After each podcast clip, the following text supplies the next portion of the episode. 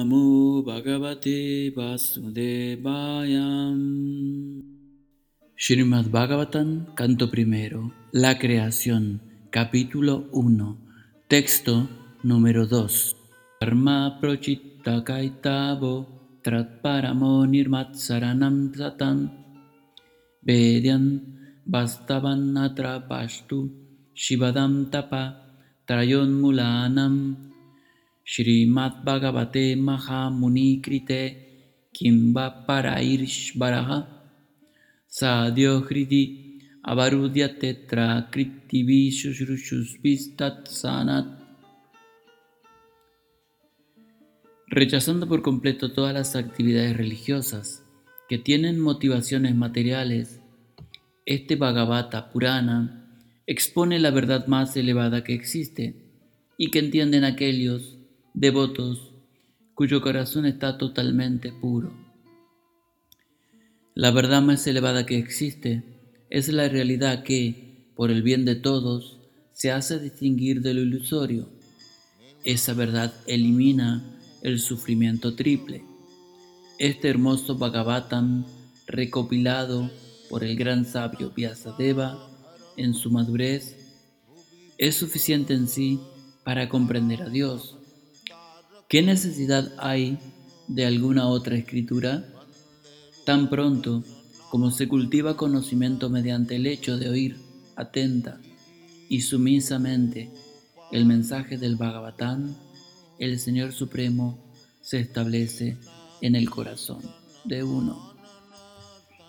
Significado. La religión comprende cuatro cuestiones principales.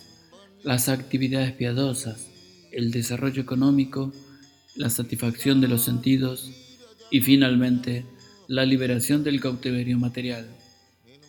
La vida irreligiosa constituye una condición de barbarie. En efecto, la vida humana comienza cuando comienza la religión. Comer, dormir, temer y aparearse son los cuatro principios de la vida animal. Estos son comunes tanto a los animales como a los seres humanos, pero la religión es la función adicional del ser humano. Sin religión, la vida humana no es más que vida animal. Por ello, en las sociedades humanas existe alguna forma de religión que apunta hacia la autorrealización y que hace referencia a la eterna relación que el hombre tiene con Dios. En las etapas bajas de la civilización humana, siempre existe una competencia para enseñorearse de la naturaleza material, o en otras palabras, hay una rivalidad continua para satisfacer los sentidos. Impulsado por esa clase de conciencia, el hombre recurre a la religión, en consecuencia, realiza actividades piadosas o funciones religiosas con el propósito de obtener algo material. Pero si esos beneficios materiales se pueden obtener de otra manera, entonces se hace caso omiso de la supuesta religión. Esa es la situación en que se encuentra la civilización moderna. El hombre está prosperando económicamente, por lo cual actualmente no está muy interesado en la religión. Hoy en día las iglesias, mezquitas o templos están prácticamente vacíos. Los hombres están más interesados en fábricas, tiendas y cines que en lugares religiosos erigidos por sus antepasados. Esto demuestra de forma práctica que la religión se profesa en busca de algunos beneficios económicos. A menudo cuando uno fracasa en la consecución de la complacencia de los sentidos, se dedica a la salvación y trata de volverse uno con el Supremo. Así pues, todos esos estados son sencillamente diferentes tipos de complacencia de los sentidos. En los Vedas se prescribe la ejecución de forma regulada de las cuatro actividades antes mencionadas, para que no exista una competencia desmedida en pos de la complacencia de los sentidos. Pero el Srimad Bhagavatam es trascendental a todas esas actividades que buscan satisfacer los sentidos. Es un material de lectura puro y trascendental que únicamente pueden entender los devotos puros del Señor, quienes se encuentran en un estado trascendental a la complacencia sensual competitiva. En el mundo material existe una reñida competencia entre los animales, entre los hombres, entre las comunidades y entre las naciones, pero los devotos del Señor se elevan por encima de esas competencias. Ellos no compiten con los materialistas, pues se encuentran en el sendero que conduce de vuelta a Dios, en cuya morada la vida es eterna y bienaventurada. Esos trascendentalistas no sienten envidia y son de corazón puro. En el mundo material, cada cual envidia a todos los demás y por ello existe la competencia. Pero los trascendentales devotos del Señor no solo están libres de la envidia material, sino que además son bien querientes de todo el mundo, pues procuran establecer una sociedad sin competencias, que tenga a Dios en el centro. El concepto socialista contemporáneo de una sociedad sin competencias es artificial, porque en el Estado socialista se compite por el puesto de dictador. Desde el punto de vista de los Vedas o desde el punto de vista de las actividades humanas comunes, la complacencia de los sentidos constituye la base de la vida material. En los Vedas se mencionan tres senderos. Uno de ellos comprende las actividades fruitivas para obtener la promoción a planetas mejores que este. Otro implica la adoración de diferentes semidioses para lograr la promoción a los planetas de los semidioses. Y el último trata de la comprensión de la verdad absoluta y su aspecto impersonal y del hecho de volverse uno con él. El aspecto impersonal de la verdad absoluta no es el más elevado de todos. Por encima del aspecto impersonal está el aspecto Paramatma y por encima de este se halla Bhagavan o el aspecto personal de la verdad absoluta. El Srimad Bhagavatam nos da información acerca de la verdad absoluta en su aspecto personal. Es más elevado que los libros impersonalistas y más elevado que la división Gyanakanda de los Vedas. Es incluso más elevado que la división Karma Kanda y que la división Upasana Kanda, debido a que recomienda la adoración de la Suprema Personalidad de Dios, el Señor Sri Krishna. En el Karma Kanda hay competencias por llegar a los planetas celestiales en pos de una mejor complacencia de los sentidos, y hay una competencia similar en el Jnana Kanda y en el Upasana Kanda. El Srimad Bhagavatam es superior a todos ellos porque tiene como meta la verdad suprema, que es la esencia o la raíz de todas las categorías. Con el Srimad Bhagavatam uno puede llegar a conocer la esencia, así como también las categorías.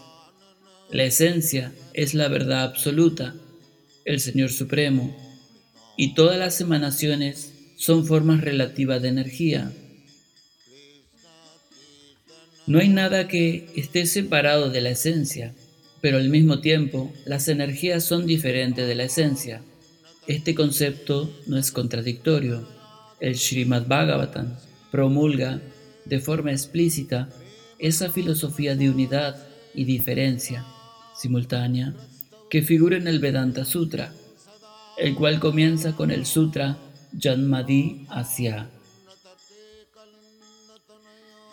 Ese conocimiento que expone que el Señor y su energía son uno y simultáneamente diferentes es una respuesta al intento que realizan los especuladores mentales para establecer que la energía es el absoluto.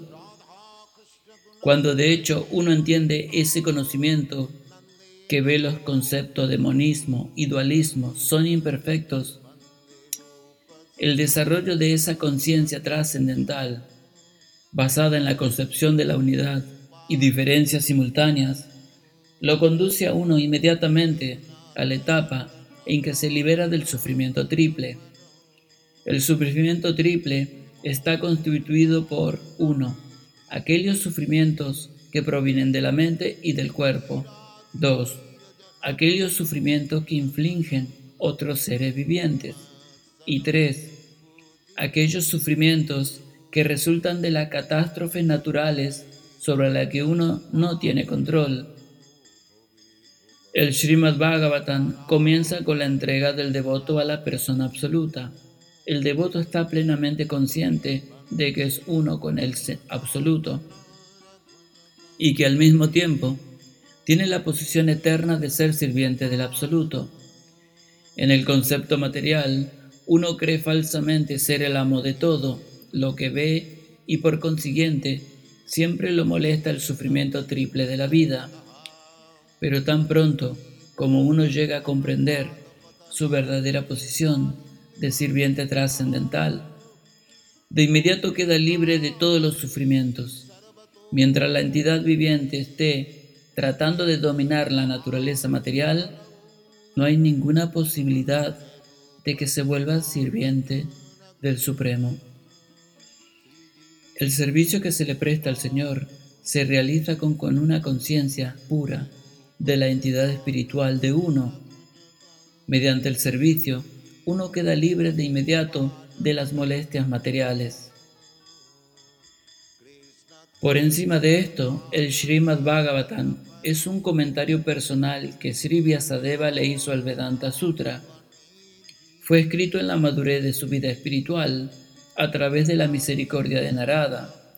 Sri Vyasadeva es la encarnación autorizada de Narayan, la personalidad de Dios.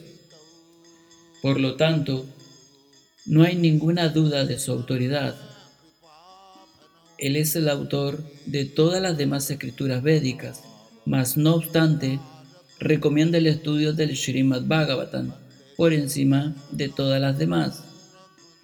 En otros Puranas se presentan diferentes métodos mediante los cuales uno puede adorar a los semidioses, pero en el Bhagavatam se menciona únicamente al Señor Supremo. El Señor Supremo es el cuerpo completo y los semidioses son las diferentes partes del cuerpo. En consecuencia, al adorar al Señor Supremo, uno no necesita adorar a los semidioses. El Señor Supremo queda de inmediato fijo en el corazón del devoto. El Señor Chaitanya Mahaprabhu ha recomendado el Srimad Bhagavatam diciendo que es el Purana inmaculado y lo distingue de los demás Puranas. El método apropiado para recibir este mensaje trascendental consiste en oírlo sumisamente. Una actitud desafiante no puede ayudarnos a comprender este mensaje trascendental. Una palabra en particular se usa aquí para dar la guía de vida. Esa palabra es Sushrushu. Uno debe estar ansioso de oír este mensaje trascendental. El deseo de oírlo sinceramente es el primer requisito que debe cumplirse. Las personas poco afortunadas no están interesadas en absoluto en oír este mensaje del Srimad Bhagavatam. El proceso es simple, pero la aplicación es difícil. La gente desafortunada encuentra suficiente tiempo para oír ociosas conversaciones sociales y políticas. Pero cuando se les invita a asistir a una reunión de devotos y a oír el Srimad Bhagavatam, repentinamente se vuelven renuentes. A veces, los lectores profesionales del Bhagavatam se sumergen de inmediato en los temas íntimos de los pasatiempos del Señor Supremo que aparentemente interpretan como literatura sexual. El Srimad Bhagavatam está hecho para oírlo desde el principio. En este sloka se menciona a aquellos que son aptos para asimilar esta obra. Uno se capacita para oír el Srimad Bhagavatam después de muchas acciones piadosas.